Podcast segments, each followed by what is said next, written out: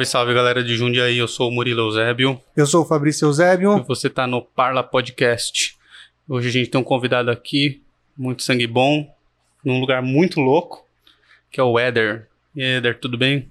E aí galera, tudo bem? Eu sou o Éder Marques, sou body piercing, acupunturista e trabalho há muito tempo aqui nessa Jundiaí maravilhosa. Isso aí.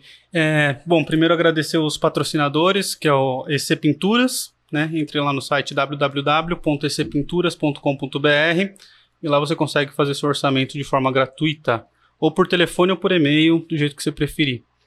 É... Vamos agradecer também aqui o Éder, a gente tá na evolução, espaço Também, mano. Puta muito espaço legal. da hora aqui, velho. Curti pra ver um pau, Éder. Parabéns, mano. Eu que agradeço a visita de vocês a vir conhecer esse espaço novo. A gente ainda não está aberto para todo mundo, só com um horário marcado hum. realmente. E espero que todos venham conhecer também, que venham ter esse esse feedback que você me deu. Depois da vacina, tem que fazer um evento aqui, chama nós, mano.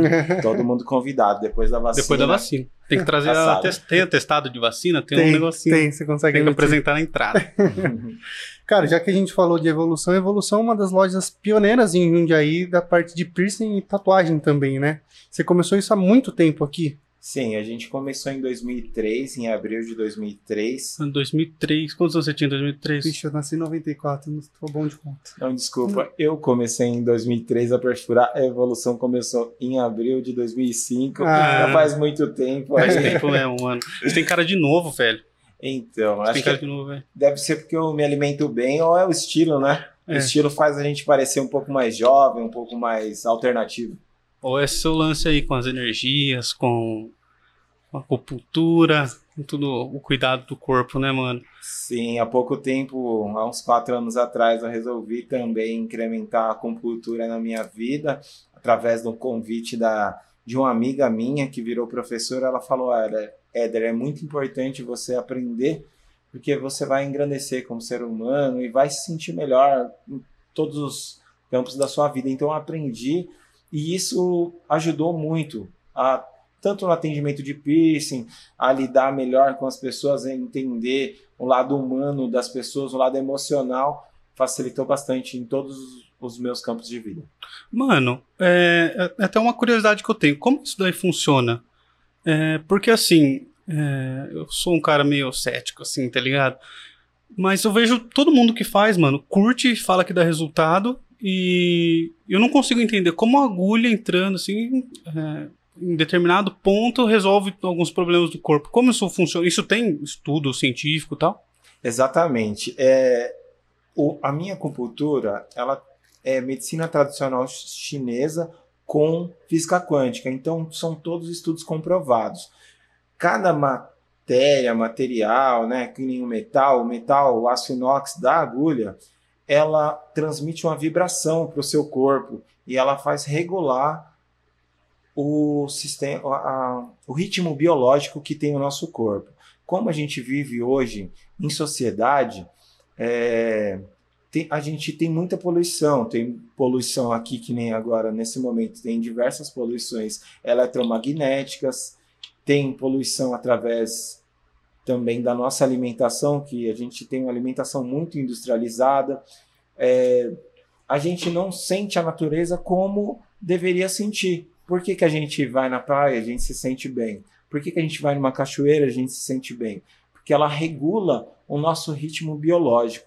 E como a gente está longe hoje em dia dessas coisas naturais, porque foram vendidas outras coisas para a gente consumir, a gente é desregulado o nosso corpo, a gente não pratica mais exercícios. Então, o nosso corpo, como toda máquina, ela tem uma energia e a gente não está regulando essa energia. Essa energia está sofrendo diversos tipos de poluição através da alimentação, do oxigênio, do eletromagnetismo, coisas que a gente não percebe. Entendi.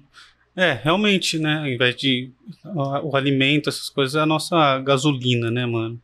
E o, o, as ondas que a gente também sofre, eu não sei quanto isso afeta na gente. E aliás, ninguém sabe, porque tudo é muito novo, né, mano? O que, que um Wi-Fi pode fazer? Eu não sei se isso tem tem alguma interferência no nosso corpo, tá Com ligado? Onda de rádio já já falaram que até tem, mano. É quando você tá muito próximo, né? Tem, tem lugares, eu, traba, eu trabalhei muito com um provedor de internet, então é, eu tenho propriedade para falar. Em lugares que se põe rádio de grande frequência, não esses rádios que põem na casa, é, ao redor desmata inteiro, velho. É. Aí, mano.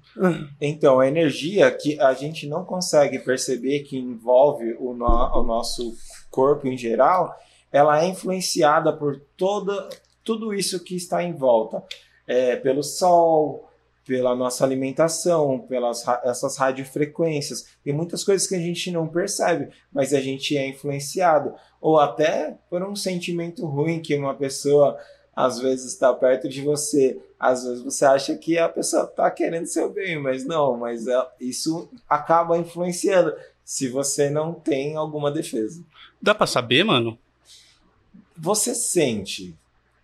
Ah, Não dá para saber, não, mas dá para neutralizar. Como?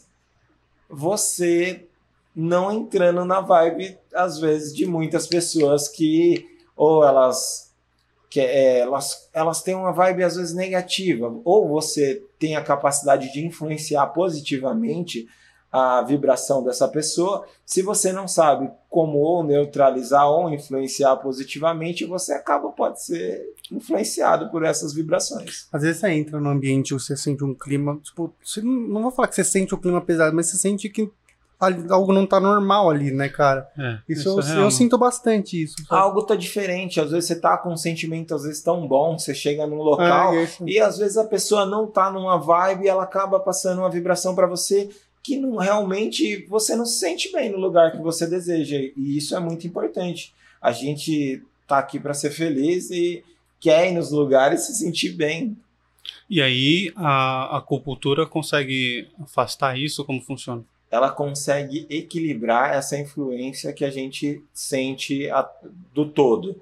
Você às vezes não se alimenta bem, então você- eu, eu vou explicar que você tem que se alimentar bem.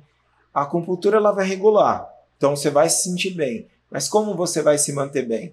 Daí existe uma explicação mais profunda, É. com exercício, com alimentação, com fazendo aquilo que te faça bem. Porque às vezes você está num trabalho que o seu líder te influencia mal, às vezes ele nem quer ver você trabalhando bem, às vezes ele quer te fazer mal.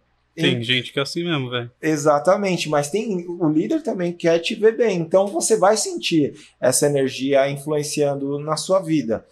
Daí você tem que perceber, isso me faz bem? Isso não me faz bem? O que me faz bem? Porque a geralmente as pessoas não se perguntam o que te faz bem. Você é tão influenciado pelo ambiente que, ah, se aquilo tá assim, eu deveria ser. Será que eu me sinto bem com isso? As pessoas não têm. Então, é isso que eu faço elas perceberem que é importante a gente olhar para si mesmo e se sentir bem, porque daí tudo vai fluir melhor. E uma pessoa, eh, a pessoa chega te procurar, ela chega pra você e ela te dá um diagnóstico, vamos dizer assim, ah, eu tenho muito, muita dor de cabeça, eu tenho muita dor nas costas, e aí, baseado no que ela fala, você cria um método, não cria um método, né, mas você direciona a acupuntura para aquilo, ou é um negócio gene- ge- geral, assim, vários pontos, Existem vários protocolos para diversas coisas que normalmente as pessoas sentem. É lógico que com a ficha de anamnese a gente é, cada coisa é um alarme diferente. Às vezes a pessoa tem dor de cabeça, às vezes, às vezes a pessoa tem medo, às vezes a pessoa tem dor nas costas. Medo também, mano. Medo, essas questões emocionais influenciam diretamente no, no funcionamento do nosso sistema biológico. Então, às vezes a pessoa tem medo é porque ela está com, a- com um desequilíbrio no rim. Dependendo Claro, de como se manifesta, é a característica da síndrome, ela afeta uma unidade energética do nosso corpo. Claro, Ah, mano, que da hora isso. É da hora sim. É da hora saber que dá pra curar isso. Eu já, eu já, já fiz acupuntura e a gente tava comentando antes de gravar e tinha pontos que o cara colocava. Mano, porque a agulha é muito fina, muito pequena. Tinha pontos que o cara colocava e assim, ó, doía muito, mas muito, muito, muito. E eu lembro de uma de uma sessão que eu tava deitado de costas assim, né? E aí ele pôs nas minhas costas e eu tentei levantar o pescoço, eu não conseguia, tipo, parecia que eu tava imóvel. Tipo aquele gato que você põe um prendedor nele aqui. É, mano, eu tentei levantar, eu senti uma dor, eu voltei na hora, assim, ó. Aí eu falei, putz, deve estar em algum ponto que eu não posso fazer força agora. Exatamente. Tem que você não, não era para se mexer ou não, não fazia bem, não, não é para você se mexer nesse momento. Você está no momento de regulação energética. Então, o seu corpo está se preparando para ele se autorregular. O acupunturista, ele não faz milagre, ele está ali como um instrumento. Então, ele vai colocar no, no, um sinal no corpo, uma vibração, e o corpo, naturalmente, ele vai se autorregular, porque a gente tem esse poder, apenas a gente não percebe. Entendi. E aonde põe, aonde dói mais é porque você estava mais desequilibrado ali ou esse é mito? É porque tem um acúmulo de energia. Ah. Daí esse acúmulo de energia faz com essa esse desequilíbrio energético faz com que você fique mais sensível nesse local. Entendi. Hum, Entendi. é, isso é da hora. E, e quando a pessoa vem fazer acupuntura, tipo, é, é no corpo inteiro sempre ou não? Não. Depende muito Vai do que ela deseja. que- ah, e quais são os, os tipos que mais vêm aqui, por exemplo? Eu, eu trabalho mais com pessoas que têm ansiedade. Eu não sei Mano. se é algo que hoje na, na nossa sociedade são pessoas que é, tá mais acontecendo isso, mas o que eu trato mais é ansiedade.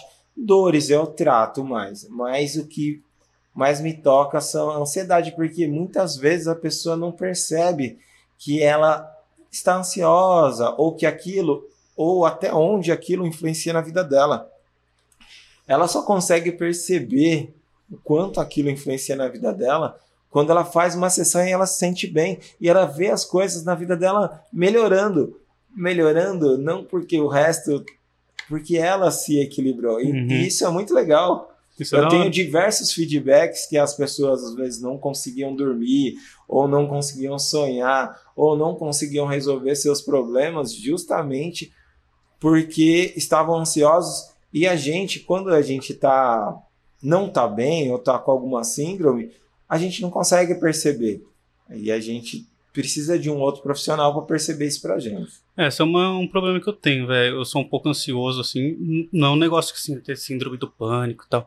Mas, cara, eu tô com dificuldade de dormir. Eu fico pensando nas coisas que vão acontecer o tempo todo, tá ligado? 220, assim. a gente tem essas características. Desde quando a ansiedade, se ela, ela tiver equilibrada, ela não é ruim, ela serve para que a gente faça as coisas que a gente deveria fazer. Mas, ó, digamos assim, você tem 10 coisas para fazer. Se você consegue fazer só uma, é sinal que ela tá te influenciando, porque você tem que fazer por vez. Não adianta você não vai resolver tudo de uma vez. E a ansiedade te co- consome tanto que você não consegue saber por qual começar. Você sabe que você tem aquelas coisas para resolver, mas você fica tão preocupado que não sabe por onde começar. Então, é, isso faz com que o nosso coração acelere e a gente não consegue fazer as atividades que a gente deseja. Mano, você tá narrando a minha manhã, velho. que eu sou assim, eu acordo, eu sento no, no- no computador pra fazer as coisas e eu olho minha agenda, que normalmente eu faço uma listinha das coisas que eu tenho que fazer. Eu falo, caralho, velho, por onde eu começo? Eu nunca consigo fazer tudo também. É bosta. É legal, mas pelo menos você fez uma agenda, fez a sua listinha. Tem gente que nem percebe que precisa disso. E isso é necessário, isso é bom. Você tem um começo por onde começar. Né? Você vai datar, ó, tenho tanto, tanto tempo para fazer tal coisa. Muitas coisas você consegue. Tem gente que não faz nem essa listinha. É, é, é mais uma questão de organização, mas, cara, isso que você narrou é real. E na questão de dormir também, né, velho? Eu tenho problema pra dormir. Cada. É, você pega se pensando nas coisas que você deveria fazer ou não fez ou vai gostaria de fazer ó, no próximo dia e você fica tão pensando a sua mente funciona tão rápido tão bem só que daí você não consegue dormir porque você fica naquilo É e aquilo não te faz bem porque no outro dia você não vai estar bem para fazer o que você gostaria de fazer É isso. isso é muito mal É, né? Porém, acontece, acontece com muita gente. E você precisa dormir, porque Na, no período da noite, você recarrega várias energias que são importantes para a sua imunidade, para que você. Porque senão, às vezes, você fica nesse. Tem um tipo de insônia, insônia distal, que você dorme, mas você acorda lá duas, três, quatro horas da manhã e não consegue dormir mais, ou fica dormindo, dormindo e acordando, dormindo e acordando. Isso não faz com que seu corpo descanse e que você tenha a energia necessária para acordar no outro dia bem e fazer as coisas que você deveria. Você não entra no sono profundo. Você né? acorda cansado já, né? Exatamente. Isso não. Você já vai ficar mais ansioso, porque no outro dia você tem milhares de coisas para fazer também, não consegue. É, mano, é só- Como se equilibrar numa sociedade totalmente desequilibrada? É, é, é, é um Ué. desafio nosso, realmente. Até por isso que eu me identifiquei tanto com esse. com, com a acupuntura. E eu, eu percebo isso muito nas pessoas. É muito difícil. E por isso eu acho tão importante eu ter que conversar, a gente tem que conversar com as pessoas para elas entenderem que não é culpa delas, porque a maioria se culpa. Você se culpa, você se acha incompetente porque não está atendendo a demanda da sociedade, ou a demanda dos seus pais, ou a demanda do seu chefe que já está totalmente alienado por causa dessas cobranças. Você tem boleto, você tem família, você tem as suas vontades também. Então é difícil equilibrar tudo isso. E a sociedade cobra a gente de diversas coisas que a gente, pelos nossos desejos, que elas nos atraem pelos desejos, a gente acha que temos que é, retribuir de alguma forma, dessa forma, mas isso acaba custando a nossa saúde, a nossa vida. Isso não é bom. E o que, que você fala? E, na real, assim, o que eu queria saber, quando a pessoa vem aqui com ansiedade, daí você trata onde? Onde que vão as agulhas? Onde que são os pontos que, que versam sobre a ansiedade? Então, tem alguns, tem uma, algumas características diferentes de cada ansiedade. E a ansiedade, se ela não tratada, ela é levada à depressão também. Sim. Ela sempre tem alguns caminhos que elas se diferem, porque elas afetam alguns, algumas unidades energéticas. Tem a ansiedade do fígado, que você você quer acha que é, o- é o dono de tudo, quer controlar Sério? todas as coisas, E por que vem no fígado isso? porque o fígado ele tem a ver com a nossa raiva. É E- mesmo? É, e a gente e a nossa característica é a gente ficar com raiva do, do mundo, das coisas. Aí tem a ansiedade do baço pâncreas, que você, você começa a julgar tudo, julgar as coisas, você fica muito alma do juiz. E você é, tem, é, tudo te preocupa. Em vez de você ver as possibilidades boas que podem acontecer, você fica focada nas coisas ruins que podem acontecer. E daí você fo você coloca a sua energia aonde você foca. Se você focar nas coisas ruins, as coisas ruins vão acontecer. E se você não trata dessas da ansiedade, ela vai virar depressão. E a depressão, ela também tem dois caminhos. Ou você tenta se matar, ou você também pode ser que nem aqueles suicidas dos Estados Unidos que tenta matar os outros. Então tem Pode diversas formas. É, mano. Mas aí, quando, por exemplo, você tem que identificar o tipo de, de ansiedade que a pessoa tem, e aí a agulha vai ali na região, por Isso. exemplo, do fígado, do baço. E isso é identificado como? Através de um questionário, de um conversas? Isso, é um questionário e uma anamnese. A gente é, faz uma anamnese através. O que, que é a anamnese? Anamnese, eu vou saber as características que a pessoa tem para eu poder atender ela de maneira mais correta. Então, eu vou saber como que tá, é, se ela tá indo no banheiro, às vezes mulher o período menstrual dela, como como está, se ela tem dor de cabeça, qual horário que a síndrome afe- afeta ela, porque dependendo do horário, tá mexendo com um órgão ou com outro. Se ela tem medo, isso daí tem a ver com rim. Daí cara, cada característica, horário do dia, ou se ela tem dor de cabeça, xixi, essas coisas, ou dor em certos lugares, dá para mim ter um diagnóstico. A pessoa, para mim, para você que estuda, para a pessoa que estuda, isso é muito claro. Então eu, eu, vejo a pessoa assim, eu já percebo. Olha, a pessoa tem isso, isso, isso isso. Daí eu falo para as pessoas: Nossa, eu não acredito que você me conhece. Tal, falando, não é que eu te conheço, é que você mostrou isso para mim. Ou às vezes a pessoa fica um pouco eufórica na hora daquilo que ela deseja. Justa, eu, como eu atendo muito piercing, perfuração, e eu atendo há muito tempo, né? Então eu já desenvolvi uma forma de percepção que você já percebe que as pessoas têm. Você consegue perceber o que, que nós temos aqui, por exemplo, só de olhar pra gente? Assim, de olhar, não, mas eu vou, através da sua voz, da sua, o seu jeito, como você se manifesta, eu vou poder falar algumas características hum. de como você é. Fala, vou falar as minhas, pelo que a gente conversou aqui. Você consegue ou não? Pode falar, não, tem problema. Neste momento, eu, eu posso ir falando durante o tempo também, porque eu não conversei só com você dessa vez.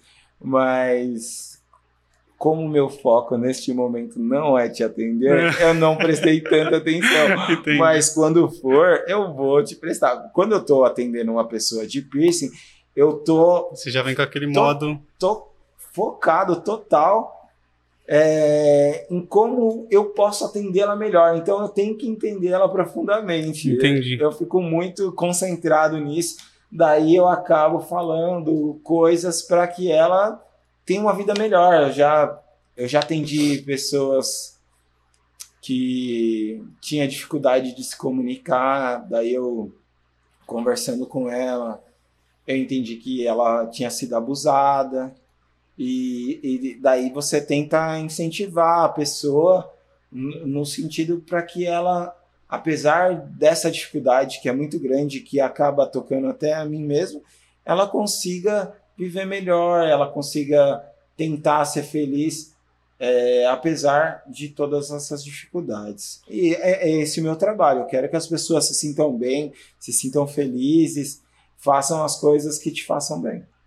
Entendi. Hoje a acupuntura ela ainda é considerada um método alternativo ou ela já entra porque como a gente estava falando hoje já tem convênios que faz que, que liberam isso e tudo mais, né?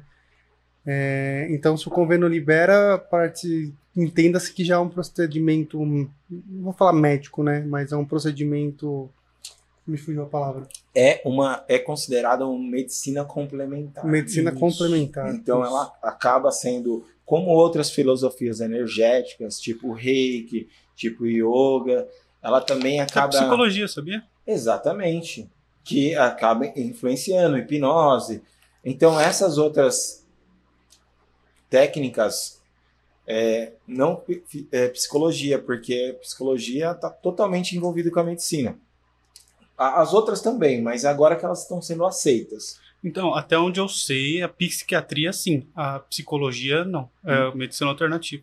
É, nossa, eu não, eu não, eu não sabia realmente disso. Isso, isso é até onde eu sei. Então. Sim, é, que eu sei que é muito importante. Eu sei que eu trabalho, a forma da acupuntura é, lidar principalmente com as questões emocionais é junto com a psicologia e uhum, com a uhum, psiquiatria, sim. porque psiquiatra vai, você vai lá, tem um certo distúrbio. Se você não toma remédio, você tem que fazer acupuntura. Se uhum. você não faz acupuntura, você tem que tomar remédio. Se daí ele, ele pode prescrever. Se você está fazendo acupuntura, você não precisa tomar remédio, mas se você não tá fazendo nada, você tem que tomar remédio. É, hum. faz até sentido porque psicólogo não pode dar receita, né? Não. Só psiquiatra. E você ser psiquiatra, você tem que fazer medicina. É. Então, Estamos alinhados, é. é. isso aí, pessoal.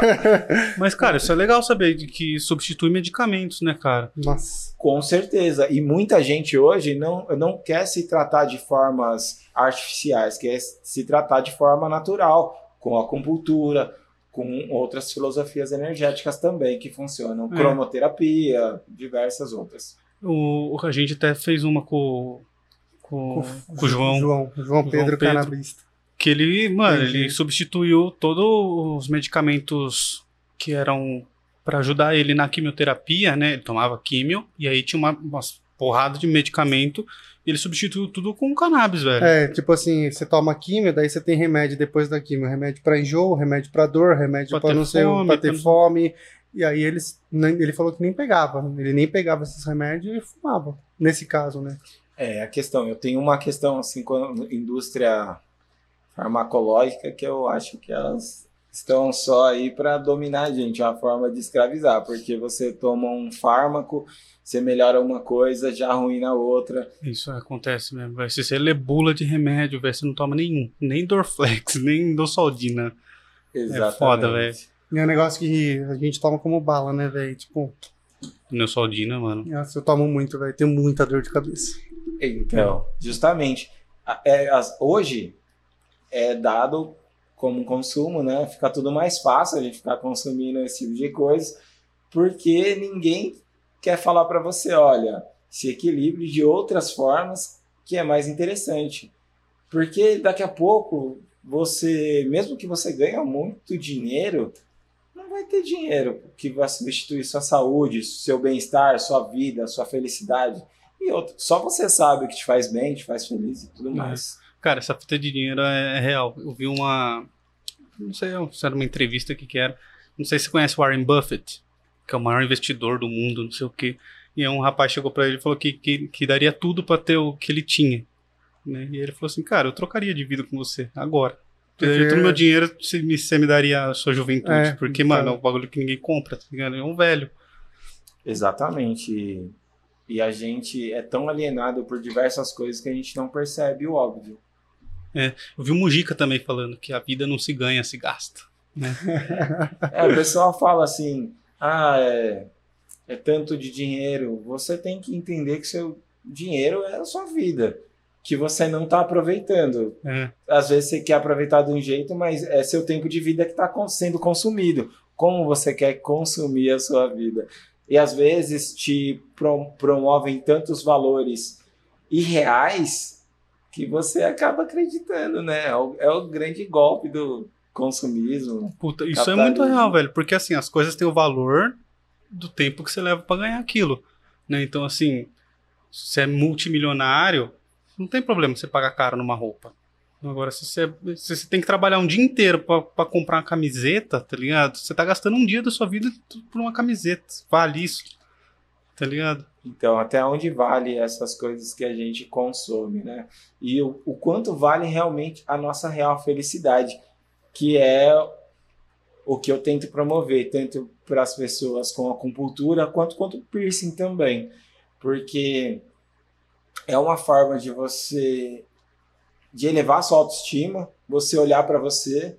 A maioria da- do- dos meus clientes são mulheres, sabe? E, e são mulheres acima dos 25 até os 40 anos, a maioria dos meus clientes, que às vezes elas têm filho, têm marido, têm emprego, têm casa para cuidar e muitas vezes elas não, não têm tempo para se olhar. Então, quando ela coloca um piercing, ela se olha, ela se valoriza, ela tem uma higiene diferente, ela tem uma alimentação diferente. Então, é uma forma das pessoas se olharem e se valorizarem cada dia mais. Você, você faz a maior parte do seu trabalho é piercing.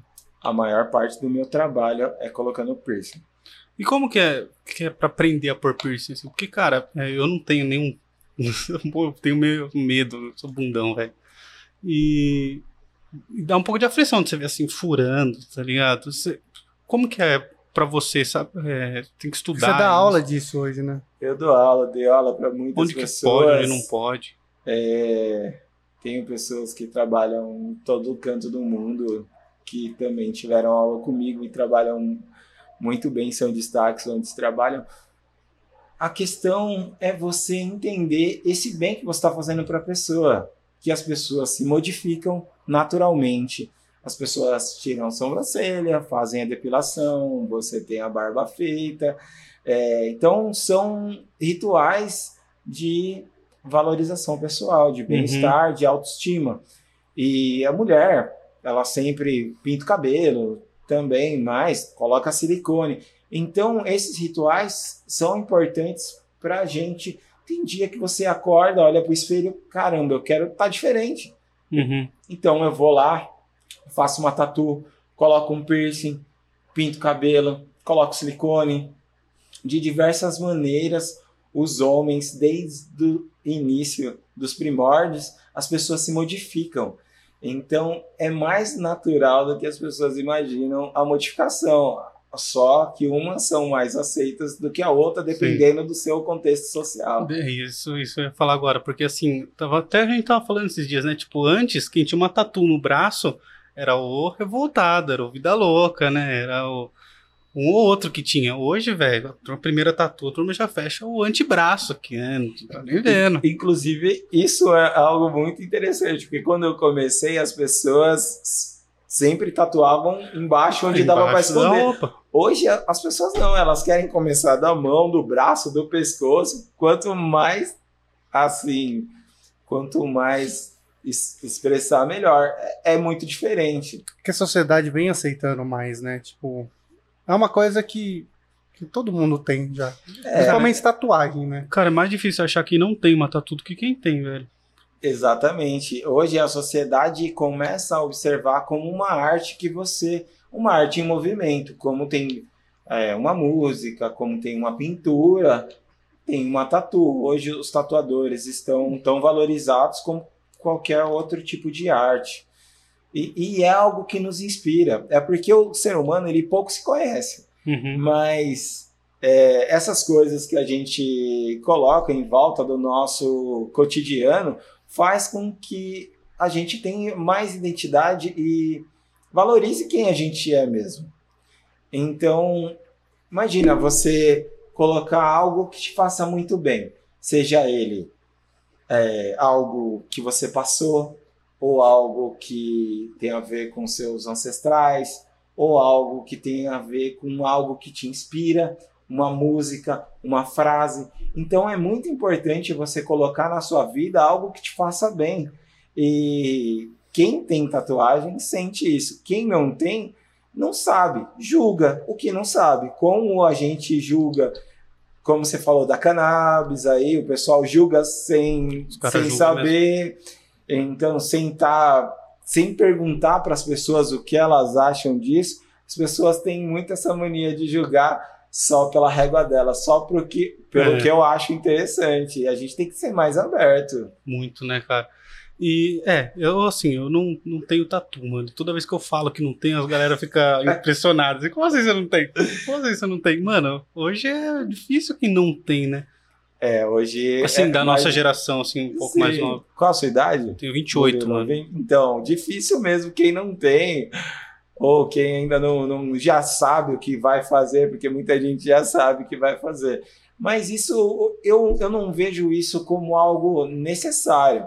Mas é desde que você compreenda o que te faz bem e faça as coisas que te faz bem, sem depender do que os outros pensem ou que o, o, os outros querem para sua vida, ótimo. Eu acho que a gente tem que ter liberdade, tanto é. para ter tatuagem quanto para não ter tatuagem, quanto para é, ser gay ou não ser gay, é, fazer o que quer com a sua vida, usar maconha, cannabis da maneira que se sente bem, porque eu não sei o que te faz bem, cara. É. Por que, que eu vou ficar eu parto do pressuposto que se não fere um terceiro, velho, você tem que fazer o que você quiser. Entendeu? É. E as pessoas, é, da forma que foram alienadas, elas evitam, sabe, fazer coisas que ofendam ou achem que não façam bem para as outras pessoas com medo de serem julgadas.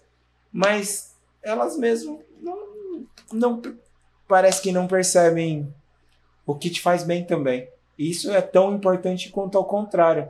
Porque se você está bem, você faz as coisas bem. Às vezes, nem sempre você vai conseguir agradar todo mundo, né? Você nunca como, vai conseguir agradar todo mundo, mano. Como já. Como o nosso filósofo famoso falou. não dá para agradar todo mundo. Hoje as pessoas procuram pra pôr piercing aonde? Assim, onde mais procura pra pôr piercing? Tem épocas, né? Eu lembro é. que quando eu era mais adolescente era na língua e aqui, ó. Todo mundo queria pôr no sombra, na sobrancelha. É, eu lembro na época na de, de moleque, meus 13, 14 anos, era o homem furar a orelha. E aí, Nossa, é, era meio tabuzinho ainda, né? É, era meio tabu homem furar a orelha. Eu furei, a minha mãe me levou pra furar. Meu pai foi meio contra, mas assim, pra ele foda-se. Mas meu avô, tipo, ficou bravo, tá ligado? Tipo, e, é, tipo, ah, e falava pra minha mãe: Bem, como você levou um moleque pra fazer? Porque, tipo, 14 anos a mãe tinha que levar, né? Na época isso era bem mais rigoroso.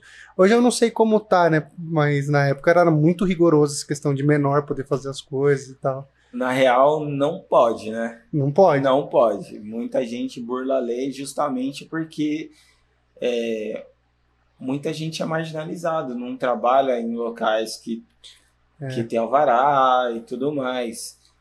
Ou acaba fazendo mesmo, mas isso, isso, é um problema porque gera um problema de saúde pública. Você, sua mãe vai com você, tem 14 anos, você vai num lugar bom. E a, a outra pessoa que tem 14 anos e que a mãe trabalha o dia inteiro não pode ir num lugar bom, ou a pessoa vai em qualquer lugar Numa- que não tem barata. condição nenhuma. Ou a mãe não quer levar, né? ou a mãe não quer levar. Não quer que ela faz, ela vai fazer escondido. E a pessoa acaba fazendo, furando-se a si própria. Então, é um É. problema de saúde pública. É. Teve pessoas, já teve relato de menina que morreu por causa de uma, uma perfuração. É, aqui perto, em Salto, ocorreu há muito tempo atrás, ocorreu. Então, isso é um, um problema que a gente ainda tem que resolver. Porque é o seguinte: ou pode ou não pode. É, será que é melhor você fazer em um lugar legalizado com acompanhamento ou fazer em qualquer lugar sem acompanhamento nenhum? Já porque muita gente tem. Então, chega muito, muitos de menor para perfurar, até mesmo com a mãe. Como eu perfuro há muito tempo, então acaba vindo pai que é meu amigo, que quer fazer a perfuração na filha, que quer que eu faça, só que eu acabo não fazendo. Não pode Mesmo nem com o pai. Nem com o pai pode ser feito. Ah, não sabia disso Não aí, não. sabia disso, não. Porque eu lembro que a gente foi numa farmácia pra furar É, eu fumei na farmácia. Então, é que não, como não tem uma fiscalização adequada, o pessoal. E era mesmo. um revólver lá. Então, e esse tipo de método é arcaico, é horrível, tipo, não é estéreo. O revolvinho, é, ele só machuca a orelha, ele não é, não é bom para aquilo. Não sei nem porque aquilo é legalizado no país. Eu não sei nem se. A farmácia nem fura mais, né? Ela fura, tem muito lugar que fura. Ah, é? Hoje pode apenas o lóbulo, mas antes eles faziam em qualquer lugar. Só que aquele O método. lóbulo é o coisinho da orelha. Isso, onde tem os brincos. Tá. E só que aquela aquela maquininha, ela não é estéreo. Tá? A Nossa, ponta, era a ponta do brinco que você vai perfurar, ela é arredondada, então aquilo Nossa. para transfixar o tecido, ele rebenta o tecido. Caralho, mano. Hoje a agulha hoje existe uma agulha especial para piercing que ela tem o bisel um pouco mais alongado e o corte dela é muito maior, então praticamente indolor, porque ele também vem com lubrificante. Então a pistola ficou algo muito arcaico, além de não ser estéreo. Hoje a indústria do piercing ela tá ela tá muito além, muito além do que as pessoas conseguem perceber Uhum. porque ela tem uma agulha especialmente para ela. As joias são confeccionadas para a anatomia de cada corpo. É, tudo é igual a um procedimento cirúrgico, é tudo estéreo. Então a indústria do piercing se renovou muito e só que tem muitas pessoas que não perceberam isso. Hoje tem joias de titânio. O titânio é o melhor metal do mundo para perfurações, para implantes. Ele é o melhor metal do mundo biocompatível é, que a gente tem acesso. E não, não é muito ruim você perfurar hoje com aço cirúrgico, porque o titânio é três vezes cicatriza três vezes mais rápido. Caralho, velho. Então tem existe uma exi, é, diversas tecnologias hoje que na indústria do piercing que faz o piercing ser apenas um acessório quanto um brinco. A questão é poucos profissionais ainda se atentaram a ter os equipamentos necessários e ter o conhecimento necessário. Porque também não adianta ter o conhecimento necessário e também não fazer o que se deve. Então, tem muita, eu tenho muita demanda por piercing, porque justamente eu resolvo o problema do meu cliente. É, acaba ficando caro fazer tudo certo, né, cara? E aí você tem que cobrar mais caro e a pessoa que vai pesquisar preço e vai por preço só, velho, Vai escolher o mais barato e vai dançar. Então, mas eu, eu nunca me preocupei com isso, porque a pessoa que se preocupa com o preço, é, inicialmente, se ela tiver um problema, ela vai procurar um profissional bom.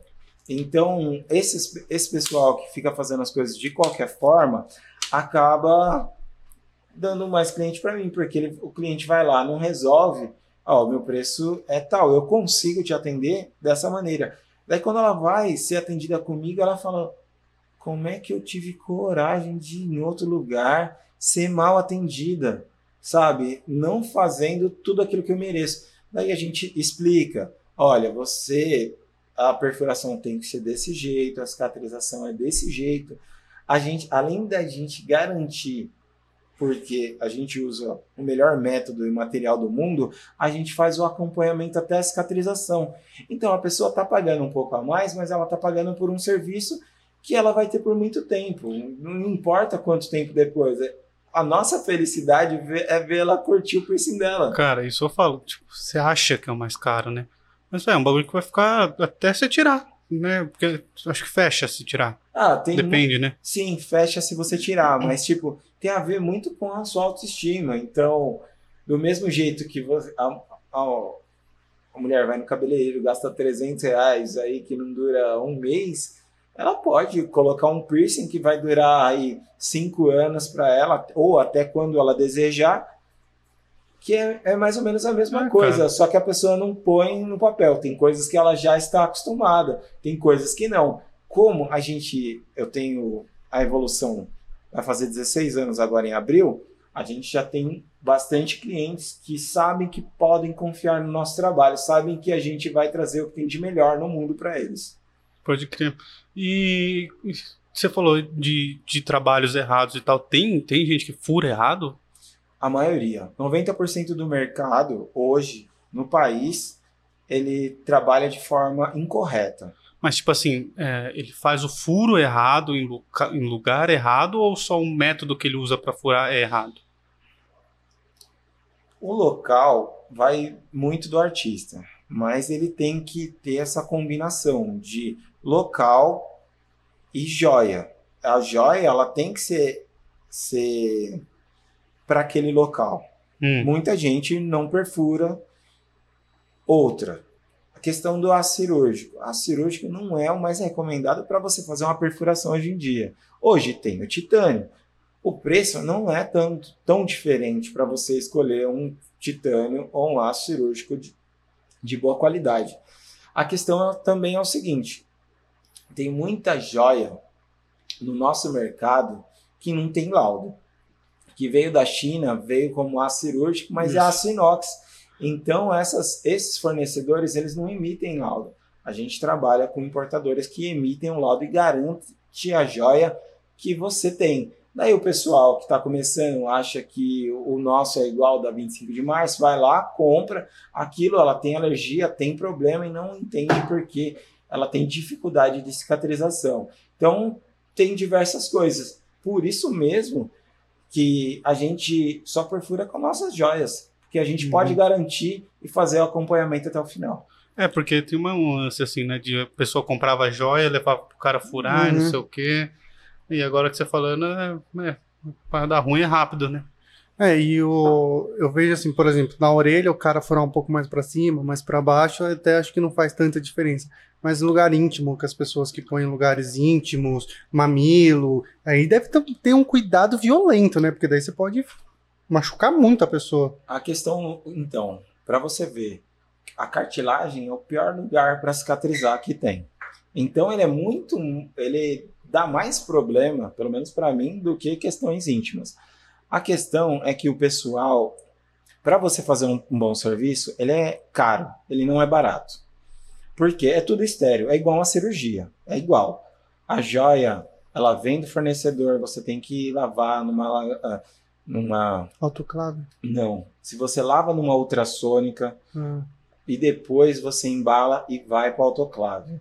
Esse procedimento, ele não é barato. não, autoclave é caríssimo. Exatamente. E daí, a hora que você vai perfurar, você usa, faz o campo estéreo, né?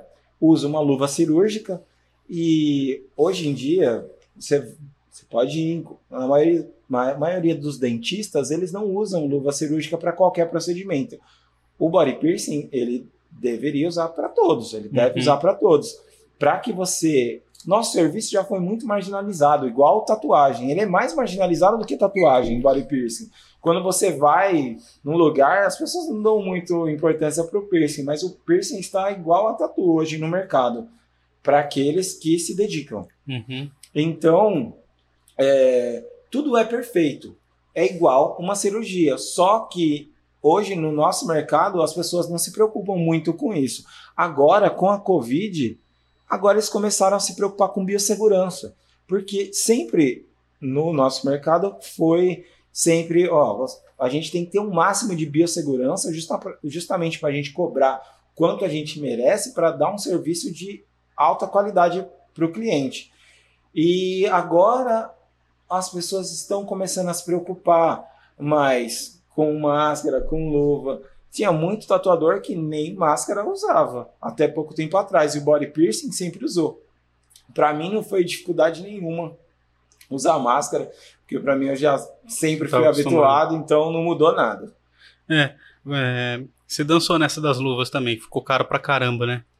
Tá caro pra caramba. Mas como eu disse, a gente tem que explicar isso para o nosso cliente e repassar. Se ele quer um serviço de maior qualidade, ele vai ter que pagar. Antes, tinha tipo troca de piercing na minha loja. tipo, Às vezes vinha de alguns parceiros, eu não cobrava. Porque a luva era barata, a máscara era barata e o nosso tempo era o mais barato. Hoje eu tenho que cobrar, justamente porque o- tá muito caro, a luva tá altíssima, É. a máscara também tá altíssima e tudo que tem a ver com biossegurança, justamente por causa da Covid, está muito alto. Só que também o meu cliente que entende o meu trabalho, ele paga porque ele quer ser atendido com excelência. É, a gente sabe disso porque a nossa mãe é manicure e compra luva, não compra, não compra luva cirúrgica, mas ela pagava tipo 20 reais no pacote de luva, hoje tá 60, 58. 80. Tá É, 80 mesmo, que ela subiu? falou pra mim. Tava É, 80. então, a Ela última tava vez que eu querendo falei, comprar por 50 e poucos. a última vez que eu falei pra ela, subiu por 80. 60. Ela falou assim, ah, paguei 60 reais, ela pagava 20, mano. Agora Você Então, tem noção, velho. E nem a cirúrgica dela, hein? e nem a cirúrgica, a luva de procedimento.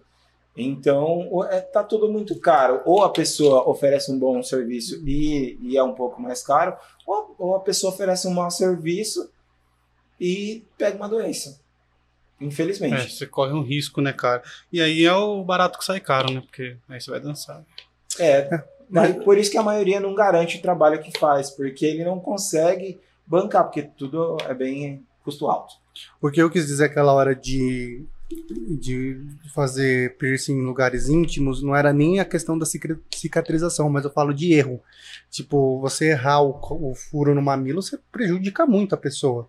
Porque acredito que deve ter ligação com várias coisas. Feminino, principalmente. É, entendeu? Aí na, na vagina também, você errar, você for furar, se furar errado, você pegar alguma coisa que não podia. Pode acontecer. É, hum, não é simples, é um pouco difícil Sim. disso acontecer. Mas a gente nunca não pode testar a fé de quem não sabe o que está fazendo. né? Exatamente. Para mim, eu acho muito simples, porque eu sei, pode ser que as pessoas que não saibam sejam tenham um pouco de dificuldade. Mas uma perfuração genital é simples, não é para você sofrer. E uma perfuração de mamilo também é muito simples, não é para você sofrer. Falam que dói Ah. muito, né, cara? Então, hoje com as técnicas é, Já não- diminuiu muito é, é, essa questão da dor.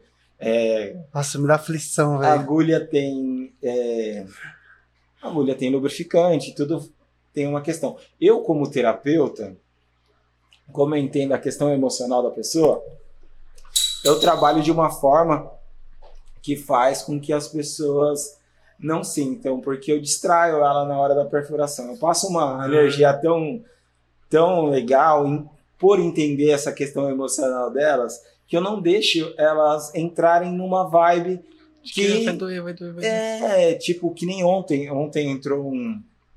Ontem por perfurar um rapaz, daí o cara tava em choque, menino novo, 18 anos.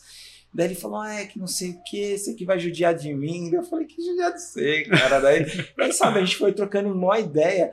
Daí o negócio foi tão tranquilamente que ele saiu numa vibe tão grande, tão grande, que ele Depois da perfuração, tudo certo, ele me adicionou no, no Insta e falou, agradeceu, cara, você melhorou meu dia, você, eu não sei o que você fez, eu achei que ia doer, mas foi tão da hora que eu já estou pensando no próximo. Isso é então, é nessa, dessa forma que a gente tenta compreender o cliente para passar a, a- não é uma, perf- a- uma perfuração, é uma experiência, é um ritual dele se compreender por que, que ele está fazendo aquilo. Uhum. E, e ele e tirar, é justamente saber que ele pode ter medo, que isso é natural, que as pessoas têm medo, mas compreender ela de uma forma que faça elas perderem esse medo. Isso, como terapeuta, como acupunturista, eu evoluí 100%. Por- Quando, quando você fala terapeuta, é acupunturista. É, te- a, a acupuntura é uma terapia, Uhum. como outras. Daí eu, eu, eu vejo dessa maneira. Entendi. E você tem algum lugar que é mais difícil de furar do que outro, assim, cara? Um lugar que é muito foda? Para mim, hoje em dia, não. Não tem. Para mim, é tudo muito simples. Sabe? É, vai depender do seu cliente, de você compreender o seu cliente para estar oferecendo de uma maneira que seja confortável para a pessoa.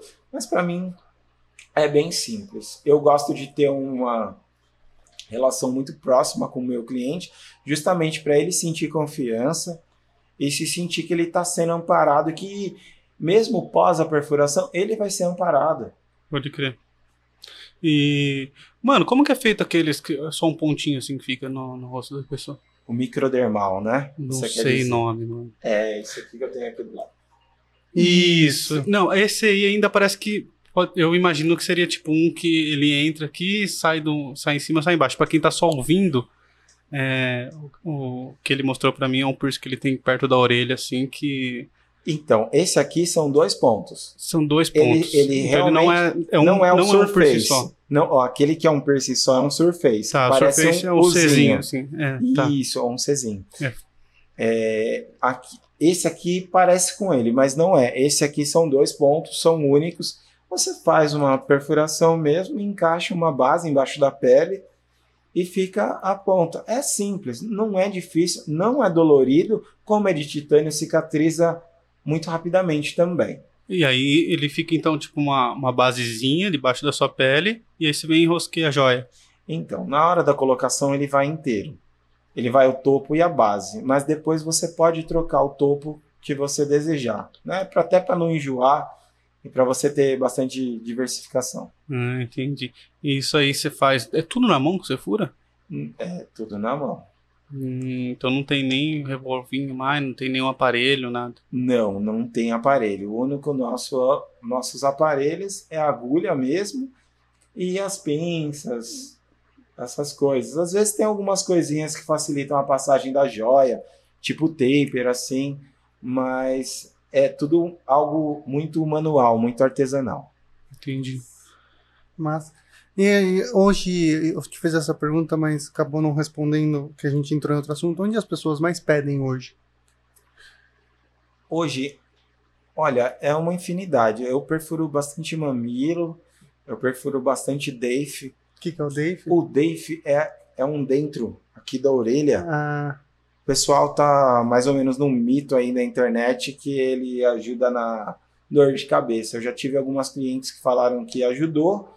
Mesmo eu sendo acupunturista, eu não vendo esse trabalho dessa maneira. Você não fala que ajuda. né? Não, não, até porque não tem uma comprovação científica. Se eu tivesse, talvez eu pos- posteriormente eu faça um artigo científico dando a probabilidade que isso possa dar certo. Porém, como não tem comprovação científica, é mais uma fake news de internet, a gente não pode acreditar. É. Mano, é, só mudando de assunto, que eu queria falar com você também é sobre os eventos que você fazia ou faz ainda. Hoje, na pandemia, você tem feito? Como que tá essa... É, esse trabalho que você faz. Ah, eu tinha alguns eventos marcados Você fazia o Sim. Quinta Livre aqui em Jundiaí, né? Pra quem não, não tá ligado. Exatamente, fiz por quatro anos o Quinta Livre em Jundiaí, que era uma festa alternativa de quinta-feira que totalmente alternativo porque as pessoas não são acostumadas a sair de quinta-feira, mas é justamente para ir só quem gosta da festa, não quem vai bagunçar ou quem vai fazer outras coisas. Cara, era da hora que, assim, lá não, não ficava muita gente muito louca, né? Porque as pessoas vão, iam trabalhar no outro dia. E, e era e uma galera da hora lá. Fui no show do. do. DJ do Racionais, esqueci o nome dele. KLJ. Do KLJ lá. Foi muito louco, muito louco. E eu também fui no cover de um Tim Maia que teve lá, que era uma galera que. que do ficava- Funk Sinatra. É, Banda- Acho que era, não lembro. Banda aqui de Jundiaí, sensacional. Eu lembro Funk que era um cara e uma mina que cantou. Acho que eles revezaram. Ou eu tô louco.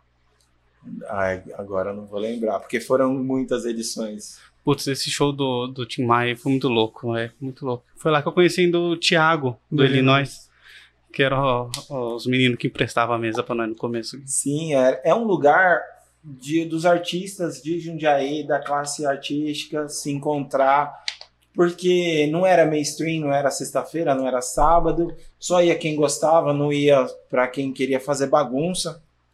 Como você falou, as pessoas as pessoas meio que se conheciam, então era um, um rolê de música, drinks e amigos. É um lugar para a gente se encontrar, para que não tenha preconceito, querendo ou não, é, muitas festas têm diversos tipos de preconceito que eu não queria passar nessa nossa festa. Eu queria uma quinta livre mesmo, que as pessoas pudessem ouvir cultura é, alternativa, coisas da nossa região também, né? E coisas diferentes para que elas se inspirem, porque o que a gente vê normalmente na mídia são sempre mais do mesmo E por que que acabou? porque eu senti uma onda muito conservadora no Brasil inteiro.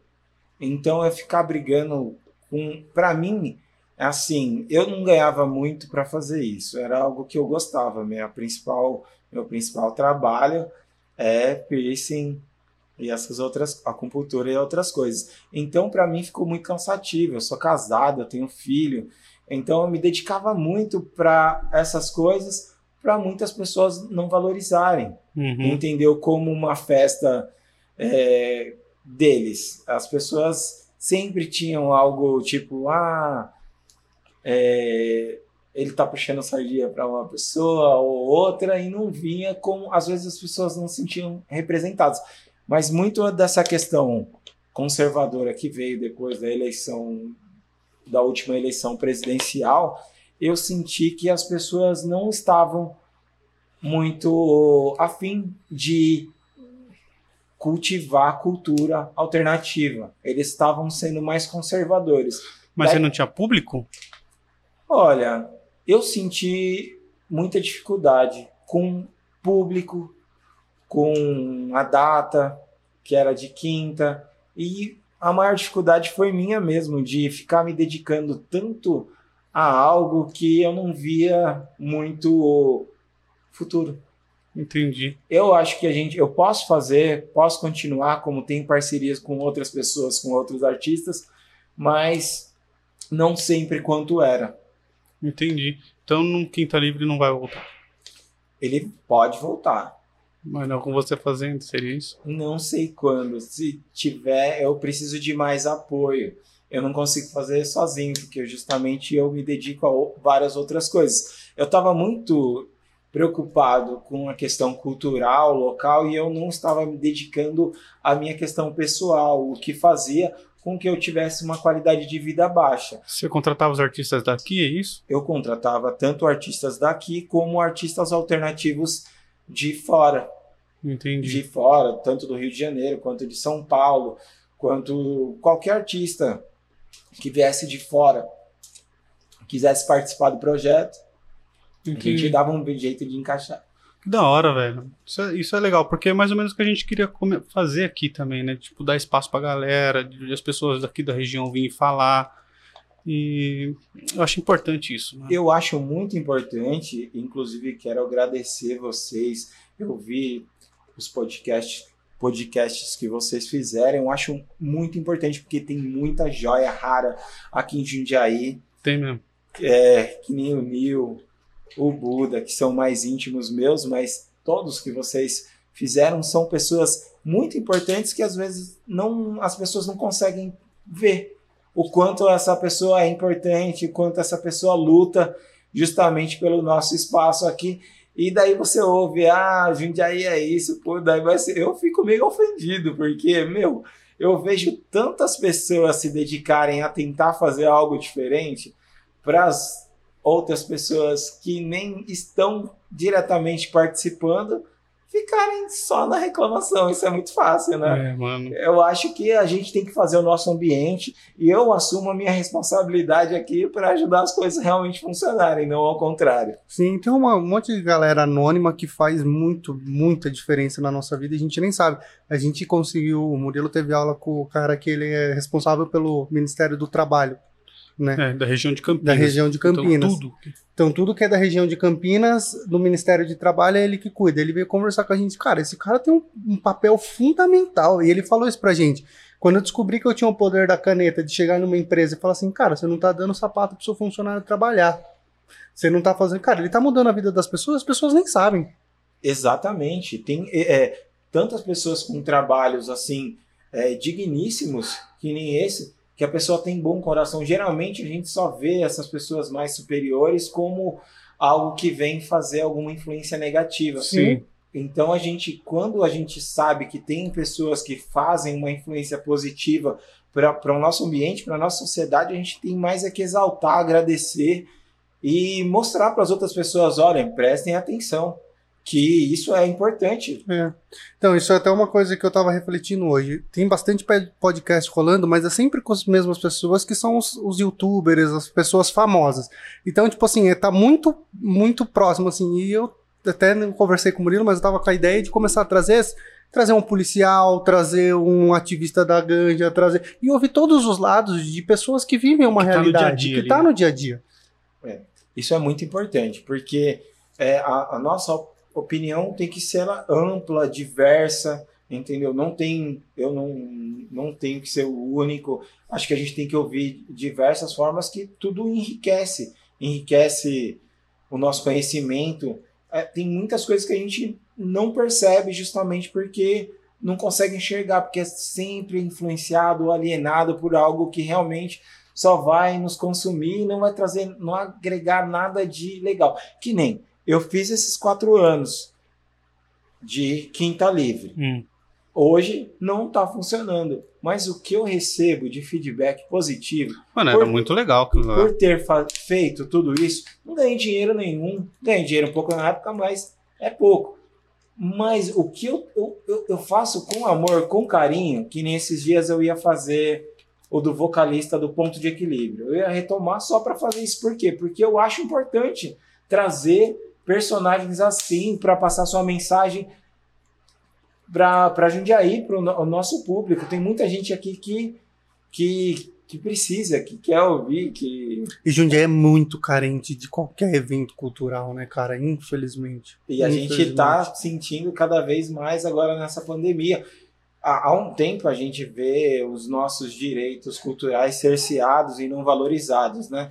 Então, se a gente que está na linha de frente não tomar a, como responsabilidade fazer algo diferente, que nem o Nil tá aqui, veio conversar com vocês, o Buda veio conversar com vocês também, que nem o Adalberto tá com um programa lá na rádio. O Adalpo vai sair segunda-feira o vídeo dele. Que maravilhoso, é, é uma pessoa sensacional. Então, a gente tem que exaltar mesmo essas Sim. pessoas. É. Tem, que nem você falou, tem várias outras pessoas que é, fazem coisas muito importantes que não são vistas. Sim, sim, é.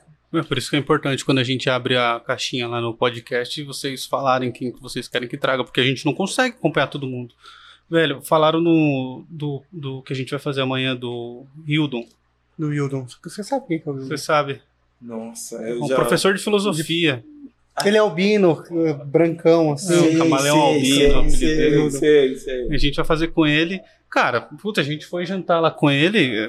É outro nível de pessoa, velho. Você troca ideia com o cara, você fica hipnotizado, assim. É sensacional. A gente não conhecia, tá ligado? E agora a gente tá até pensando em fazer um, uma, um quadro de filosofia aqui. Tá ligado? Começar com filosofia desde o começo de Platão ali, vindo de forma cronológica com os principais pensadores, Porque também outra coisa que a gente acha importante, filosofia, tá ligado? As pessoas pararem um pouco, pensar sobre as coisas que faz e tal. Só que a escola meio que mata a sua vontade de aprender filosofia, né, cara? E a gente quer fazer isso de uma forma mais. uma linguagem mais, mais pura, mais limpa, mais fácil. A escola, muitas vezes, é, com os mecanismos que tem hoje para ser, ela mata muitas coisas. As pessoas não têm vontade de nada. De nada, é, nem de matemática, nem de português quanto mais de, de filosofia, que é tão importante para que as pessoas pensem, tenham pensamento crítico e consigam, sabe, se entender consigo mesmo e viver cada dia melhor. É muito importante. Mano, filosofia é um bagulho que, assim, é da hora, velho. Né? É da hora você saber o que, que o nego falou, o que o nego não pensou. E. Mesmo porque é como a, constru... como a sociedade foi construída, né? Tipo, você começa Também. a entender. Eu acho que hoje o grande problema nosso é a falta de pensar, tá ligado? É que nem. Cara, você recebe uma fake news maluca que você tomar vacina, você vai virar um crocodilo. Mano, se você fazer isso em forma de. de, de de imagem e passar no WhatsApp, né? Alguém acredita nisso, velho. Os memes, né? Tão, tão virais hoje em dia. Qualquer coisa que. É aquele. A pessoa muitas vezes tem aquela dúvida ou desconfiança. É, onisciente coletivo, né? Tem lá, daí as pessoas usam isso para deixar ela desconfiada das coisas. Porque é uns bagulho até tão idiota, mas se a pessoa só tem aquele meio de informação, acaba acreditando Sim, em qualquer coisa. Sim, é que tem coisa que é, cara, é muito é esdrúxa. É sutil, é. E aí, assim, não, esdrúxa mesmo, e a pessoa é só ela refletir um pouco, tipo assim, cara, Voltando a falar dos eventos, você faz de tatu também, né? Sim, eu faço convenção de tatu e piercing desde 2013.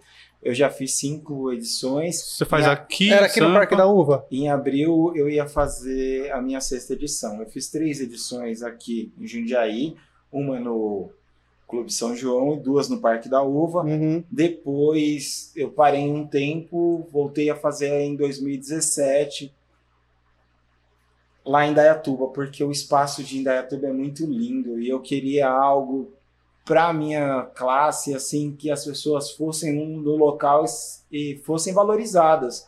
Porque o estúdio, o estúdio de tatu está cada dia mais bonito e isso não estava sendo representado nos eventos. Daí eu tentei é, pensar nisso. Hoje as pessoas pensam um pouco melhor nisso, mas é essa qualidade de vida que eu queria levar. Porque, meu, estúdio de tatuagem hoje está cada dia mais lindo, mais criativo você, o tatuador vai sair do seu estúdio para ir em outro lugar, às vezes, muitas vezes, muitos eventos no Brasil são, eles vão para ser desvalorizados. Uhum. E eu não gostaria disso. Eu quero que tanto os tatuadores, os piercings sejam valorizados o tanto quanto eles merecem. Então não pode ir para qualquer lugar é, de qualquer maneira, né?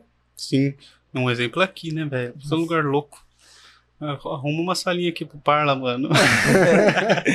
aqui é um lugar muito lindo mesmo. E eu, com essa pandemia, a gente resolveu procurar um lugar que a gente tivesse mais segurança, desse mais segurança para o nosso cliente. A gente percebeu que nosso cliente, mesmo com a pandemia, não nos abandonou, então a gente é, procurou trazer um lugar que ele se sentisse como ele merece. Bem, é um lugar terapêutico. Aqui eu também consigo fazer acupuntura. Tem uma vista maravilhosa da Serra do Japi. É um lugar totalmente diferenciado. Uma casa de três andares. É, com piscina, é sensacional. Ainda não dá para a gente fazer os eventos, talvez eu volte com quinta é, livre, quinta livre me menor aqui nesse galpão. Porra, assim, isso é legal, hein? Só para menos pessoas, mas eu pretendo voltar com os eventos culturais, sim. Por isso que eu aluguei esse espaço tão grande, com estacionamento e tal. Oh, que da hora, cara. Ah, é bom saber disso, porque é um negócio que faz falta mesmo, né? A gente não tem muito aqui em Jundiaí pra onde ir, cara. Assim, só, sempre as baladinhas sertanejas, uns funk, não sei o quê. Ah, Quando sempre, tem, né? Sempre o mainstream, né? Sim. Que, daí, que é o que dá grana, né? É o que dá grana. O pessoal se preocupa, tipo, em beber, em, em tudo mais. Foda é fazer grana. um evento? Não é simples não é simples. É, é difícil. Mas quando a gente gosta, né? A gente dá um jeito. Senão você não tava mesmo. aqui fazendo hora extra, né? É, então. E a prefeitura, cara? Apoio zero. Ah, tudo que é órgão, tudo que é go- go- do governo, tanto prefeitura, é, estadual, ou você não tem apoio nenhum da cultura. Apoio que eu digo é o seguinte: eles fingem que apoiam, faz aquilo lá, fala que tá, mas depende se for a pauta interessante para eles. Querendo ou não, a pauta cultural hoje no, no país inteiro tanto no estado quanto no município, Morreu. é nada, é Morreu. nula. Eles querem que não tenha, não tenha, é, não tenha carnaval, não tenha para nada, porque a maioria dos eleitores deles são conservadores. Eu acho que a maioria das pessoas que vivem em Jundiaí são de pessoas com maior idade, como elas têm o poder aquisitivo e têm o poder, acaba não dando oportunidade para nós que somos mais jovens. E aí fica é meio que um tiro no pé, né? Que você falou. Realmente as pessoas não querem ter carnaval. Toda vez que um político fala, eu não vou dar dinheiro pro carnaval, todo mundo aplaude, né? Esse que é o, o foda, não sei o quê. Mas, cara, isso é de uma idiotice, porque assim, você tá criando um evento, o evento dá lucro, velho. Não sei se você sabe, né? E, o carnaval, principalmente. O carnaval parece que a cada um real investido voltam oito, cara. Evento dá muito lucro. Tudo, tudo é influenciado pelos eventos. É, Jundiaí hoje tem diversos tatuadores justamente porque eu fiz os eventos, eu e, e, e outras pessoas fizeram os eventos, então isso explodiu. Isso acaba. Eu fiz um TCC, o meu TCC de formação foi explicando o quanto os eventos são necessários justamente para a cultura do local, para você, você ser visto, porque às vezes a gente não consegue nem reconhecer o que a gente tem de melhor, sabe? Em Jundiaí tem muita agricultura, muito produto artesanal. Hoje agora tem algumas rotas, rota no Caxambu, rota da Terra da Uva, mas isso deveria deveria ser muito mais explorado, muito mais valorizado, porque são é, o dinheiro que está vindo para Jundiaí, é muitas pessoas que deixam de vir com o turismo para Jundiaí justamente por causa de um conservadorista, conservadorismo idiota. É, a gente tem aqui o 28, né, velho? Falaram pra mim que foi o primeiro baile negro mesmo no Estado. estado de São Paulo, velho. Ex- Estado de São Paulo. Exatamente, é uma preciosidade o Clube 28. Tá abandonado lá, né? Tá abandonado, tá abandonado. Tem, então tem diversas questões culturais que já não funcionam justamente porque são segregados. Isso aí, né, mano? É, eu queria fazer uma pergunta sobre o é suspen, suspensório, Suspensão corporal. suspensão corporal. Ah, é. Cara, isso pra mim é um, é um negócio que eu já vi pessoalmente. E pra mim Onde? é. Eu já vi num evento seu. É? É. Qual? No, de tatuagem, uma vez você fez num dos Ah, tatuagens. aqui em Jundiaí, Aqui em né? Jundiaí, porque eu, eu trabalhava com o Fábio na época e a gente pegou um stand. Sim. E aí eu tava lá e aí rolou. E, mano, pra mim foi de uma aflição tremenda. e aí, tipo assim, de verdade, uma pergunta de leigo. Qual que é a vibe, a, tipo, pra pessoa fazer isso? Porque parece que dói demais, velho. Então, é, a dor, a dor vem do seu medo. É um instinto natural do nosso corpo sentir dor e sentir medo para que a gente fique vivo, senão as pessoas vão ficar se matando. Sim. Explica para as pessoas primeiro o que que é isso, porque desde o do pôr o gancho nas costas e tal, que eu acho que... Sim. É, é um ritual de ancestral de diversas civilizações, é, dos índios nor- norte-americanos, dos hindus. É um ritual de. A gente pode falar assim: tem- cada civilização viu de uma forma. Os índios norte-americanos, é se eles estavam prontos para a vida adulta. Hum. Hum, E daí cada civilização observa de uma forma. Para mim, no caso, é algo para com autocontrole, que você aprende a ter autocontrole sobre sobre aquilo que você acha que é dor. Porque Então é um negócio que dói. então, não é. Pra mim, Não não é? é um negócio que dói, porque eu não tenho medo. É por isso que eu tava explicando a questão do medo. Entendi. O medo serve para que você fique vivo. Senão você vai pular dos prédios, vai se colocar. A dor também. A a dor também. Então é algo instintivo para a gente sobreviver. Então isso é natural. A partir de que você percebe isso, quando você faz a perfuração, eu que sou body piercing, é, compreendo o quanto o nosso couro aguenta. Então, para mim, é natural isso. Então, eu não tenho medo de perfuração Uhum. para fazer isso. Só que o nosso, o nosso cérebro, quando você fica suspenso, quando você tá lá, a pessoa colocou o gancho e você vai subir, O gancho ele é posto nas costas, pode ser em qualquer lugar do corpo. tá? Pode E aí fura ali na hora, o cara já tem as argolas, como funciona? Fura isso? na hora. Sempre tem Nossa. que perfurar na hora. A perfuração não é tão dolorida como você pensa. É um pouco mais que um piercing, mas é que a gente tem medo. Uhum. Ver lá a agulha, né? Você fala, nossa, aquele negócio vai. Mas não, é tranquilo. Daí você colocou lá os ganchos, aí você vai subir. São quantos ganchos que põe? Ou- Depende. Eu já fiz com 10 ganchos, já fiz com dois ganchos, já fiz com Nossa. um gancho. Isso é Nossa, indiferente. É, eu- eu fiz uma apresentação na virada cultural em São Paulo, a primeira vez que teve suspensão corporal, acho que faz mais de 10 anos, mas se você colocar lá no Google virada cultural, suspensão corporal, a primeira foto que você vai ver é a minha. E era você lá. Você fica suspenso? É, eu tava suspenso nessa época. Nossa, eu achei que você só fazia o. Não, eu adoro ficar suspenso. É, é- é muito Nossa, legal. cara. Eu não sabia É- disso, é velho. muito Que legal. doideira. E eu fiz essa apresentação na virada cultural. Veio vários piercers da América Latina inteira. Tipo, tinha seis pessoas me perfurando para fazer os 10 furos. Então, é, seis de uma vez, depois mais dois. Mas foram 10 furos. Mas é tudo, tudo de uma vez. Vo- su- Sua mente, ela não entende o que está acontecendo. Porque é uma sensação que você nunca teve na vida Hum. que é tirar os pés do chão sem ter medo de cair. Então é o mais próximo que você tem de voar, porque você fica suspenso, você não sente. Depois que você sobe, você perde e você entende que você está ali, você perde o medo de ficar suspenso, mas seu, seu cérebro não entende o que está acontecendo, ele não entende. Então ele libera uma- uns hormônios totalmente diferentes e você fica numa vibe muito legal, porque você não entende, ele não, não é dor, ele libera endorfina e adrenalina, então você fica numa vibe bem legal, Nossa. só que você tem que desencanar do medo. Se você fica com medo, você fica dominado pelo medo e você não consegue curti- curtir a vibe. Depois que você sobe, seu cérebro fica numa situação totalmente diferente que ele não tá sabendo se dói, se é ruim, se é bom, sei. é diferente. É isso que eu posso explicar para você. E você tem esse, tendo esse autocontrole sobre aquilo que você acha que dói, né? Que é seu Hum. instinto natural, você consegue curtir a vibe, você meio que se liberta. Então é um autocontrole muito grande.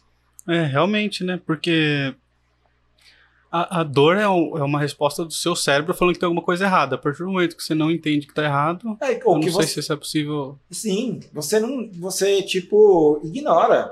Do mesmo jeito que você, quando você, quando eu vou colocar piercing, eu faço a pessoa se distrair, colocando ela numa situação que ela se sente confortável. Do mesmo jeito que você está fazendo entrevista aqui comigo, Uhum. podcast, eu converso, eu gosto de dialogar muito com o meu cliente para ver como que ele está sentindo, porque eu vou sentir a vibe dele através de como ele está conversando. Então eu distraio ele quando ele vê já aconteceu a perfuração e ele não sentiu a dor. Por quê? Porque ele está numa situação confortável. Uhum. Para mim, suspensão, já eu já me preparo para estar nessa situação. Então para mim é muito gostoso. Que eu vou sei que eu vou sentir adrenalina e eu vou sentir a endorfina que meu corpo vai liberar no cérebro. Que da hora, mano. Isso é da hora. Eu não sabia que você ficava suspenso. Pra mim, você só fazia o furo em alguém, entendeu? adoro ficar, eu fico mais suspenso do que eu, lógico que eu trabalho com pessoas que querem passar por esse esse esse, esse ritual. Inclusive, em abril, aqui era para ser agora em dezembro, como esse lance da pandemia não rolou porque não podia vir nenhum artista estrangeiro para cá, Hum. vai ter um workshop de um de um body modificador do, do México que vai vir aqui. A gente vai fazer um fim de semana de suspensão só para as pessoas que, que já marcaram com ele. Nesse caso, Sim. mas vai ser bem legal. E tem um estudo de tipo peso? Tem. Tipo, Ah, a uma partir de determinado peso já não pode mais. Não, é só equilibrado o peso. É, tem geralmente o estudo é você equilibra o peso, geralmente de 40 quilos por gancho. É uma média bem tranquila. Mas eu tenho 70 e poucos quilos. Se eu quiser subir com um gancho, eu subiria. É arriscado? É. Mas a Caralho, você já média viu estourar assim? Estourar nunca, até porque a gente sempre trabalhou direitinho. Já aconteceu de eu cair no meio de uma apresentação que o gancho não aguentou. Ah, mas foi o gancho, não sou o couro. É isso, o gancho Ah, não, meu mas couro. Tá. Eu já vi é, vídeos de pessoas que fizeram e arrebentou justamente porque não tomaram, não fizeram o procedimento correto. Aí rasgou. Rasgou. Mas eu também já fiz o maior evento da América Latina de suspensão corporal. Caralho, que legal, que mano. foi aqui na Várzea em 2012, chamado Interhook. Teve mais de 42 suspensões corporais em um final de semana. Veio gente da América Latina inteira e não houve nenhuma intercorrência, nada do tipo, justamente porque a gente fez tudo correto. Que da hora. E todos foi você que furou daí? Não, pelo contrário. Como tinha perfuradores da América Latina inteira, é, era um aulão para que as pessoas aprendessem, para que passassem, era um grande intercâmbio cultural para que as pessoas soubessem fazer aquilo e incentivou. Depois desse evento, rolou uma grande onda de vários grupos no, no país inteiro estar Uhum. se organizando para fazer eventos de suspensão. Agora parou um pouco e a gente vai tentar retomar. Da hora, Legal. mano. Isso é legal mesmo. Éder, antes de a gente encerrar, eu tenho uma pergunta filosófica pra te fazer. Tá preparado? A gente sempre tá ou não tá preparado. Na sua opinião, Sim. na sua opinião, quem mais mal fez à humanidade? A igreja, os bancos ou os piercers? Como que é o nome de quem põe piercing? É piercers? Tá certo. Ah, então. Falou exatamente como deveria. Eu acho que quem fez mais mal à humanidade. Igreja, bancos ou piercers? Nossa, é uma pergunta difícil, sabe? Eu acho que a igreja não. Eu acho que a igreja não fez. Ela fez muito mal para a humanidade. Mas não só uma igreja. Eu acho que as religiões. Tem muitas religiões que fazem as pessoas serem. pensarem muito pequeno. Mas é, é, uma, é um outro debate filosófico que a gente pode ter outro dia. Eu acho que os bancos eles fazem muito mal à humanidade. Eles dominam tudo, eles ganham nosso dinheiro. Eu acho que eles promovem a violência justamente porque senão seu dinheiro não precisaria ficar no banco e você pagando juros para eles. Isso faz sentido. Eu acho, eu tenho, eu tenho, eu acho que o banco faz muito mal para gente, porque eu acho que eles incentivam os governos a essas políticas com as drogas, porque acaba tendo mais violência, precisando de mais policiais, que eles acabam sendo tipo um remédio para essa sociedade violenta e doentia que só quer explorar os outros eu acho que se a gente tiver, não tivesse banco, a gente ia ter muito mais capacidade. Acho que o banco, ele justamente está ali para mostrar que você precisa pôr seu dinheiro nele para você ficar, ele ficar ganhando seu dinheiro para nada. Eu acho isso, porque senão a gente guardava o dinheiro em casa, ficava tranquilo. Eu acho que ele, eu acho que o banco promove a violência. Você acha? Eu acho que o banco promove a violência. Porque se você tivesse tranquilidade de guardar seu dinheiro em casa, por que, que você precisaria do banco? Hoje é lógico que facilita com diversas formas de pagamento, mas você poderia ter resolvendo isso com dinheiro também. Eu acho que eles acabam promovendo a violência. Porque acaba tendo desigualdade, desigualdade social. Aí um, eu não me sinto bem com, com o que eu tenho, eu quero roubar Pegar o outro, outro. porque eu acho que tem que o outro tá tendo demais, eu acho que ele tem demais, ele sabe. Então, de diversas formas, eu acho que o banco acaba sendo muito prejudicial para nossa sociedade. E nós? Sempre concordamos. Os piercers são excelentes, eles só levam coisas boas para as pessoas, aqueles que estudam, aqueles que cuidam da biossegurança e que cuidam dos seus clientes. Então é isso aí. Encerramos. Eu queria agradecer mais uma vez. Éder, foi muito legal. Parabéns por esse espaço. Acho que a hora que quem tiver a oportunidade de vir conhecer quando estiver aberto, de fato, tem que vir. É muito legal aqui. Você está fazendo uma cena novamente inovando em Jundiaí, né? Novamente, porque puto espaço legal, cara. Eu quero que a arte seja cada dia mais valorizada de diversas formas. Aqui é o nosso canto, né? Com tatu, piercing, acupuntura, mas cada dia melhor eu quero que isso se encha de artes com artistas da região, que tem excelentes artistas aqui tão, em, de todas as formas. Eu acho que a gente não pode ficar dependendo do governo, porque se dependendo não vai ter. Ai, fudeu. É a gente que a gente, eu acho que a gente tem que fazer o nosso ambiente. Sim. Isso aí. E galera, ajude a gente lá no Apoia-se, que a gente não falou no começo do vídeo. É, ajuda a gente a se manter independente, dá uma força lá, porque é foda a gente trazer diversos assuntos aqui. Tem patrocinador que não gosta e a gente precisa manter isso aqui. E curte nas redes sociais, Parla Podcast. Agradecer de novo a EC Pinturas. Entrem lá no site www.ecpinturas.com.br. E é isso. Qual é o endereço, Éder, da, das lojas que você tem? É, nós estamos localizados no centro, né, na rua Barão do Triunfo 117, em cima da Claro. E agora aqui atrás do Parque da Uva, na Avenida Pedro Blanco da Silva, 783. Aguardo você e conhecer o nosso espaço. Isso aí, galera. Beleza. Tem mais alguma coisa para dizer? Somente. Então é isso aí, galera. Uma boa noite, boa tarde ou bom dia, dependendo do horário que você está assistindo. E tchau, tchau. Tchau, tchau.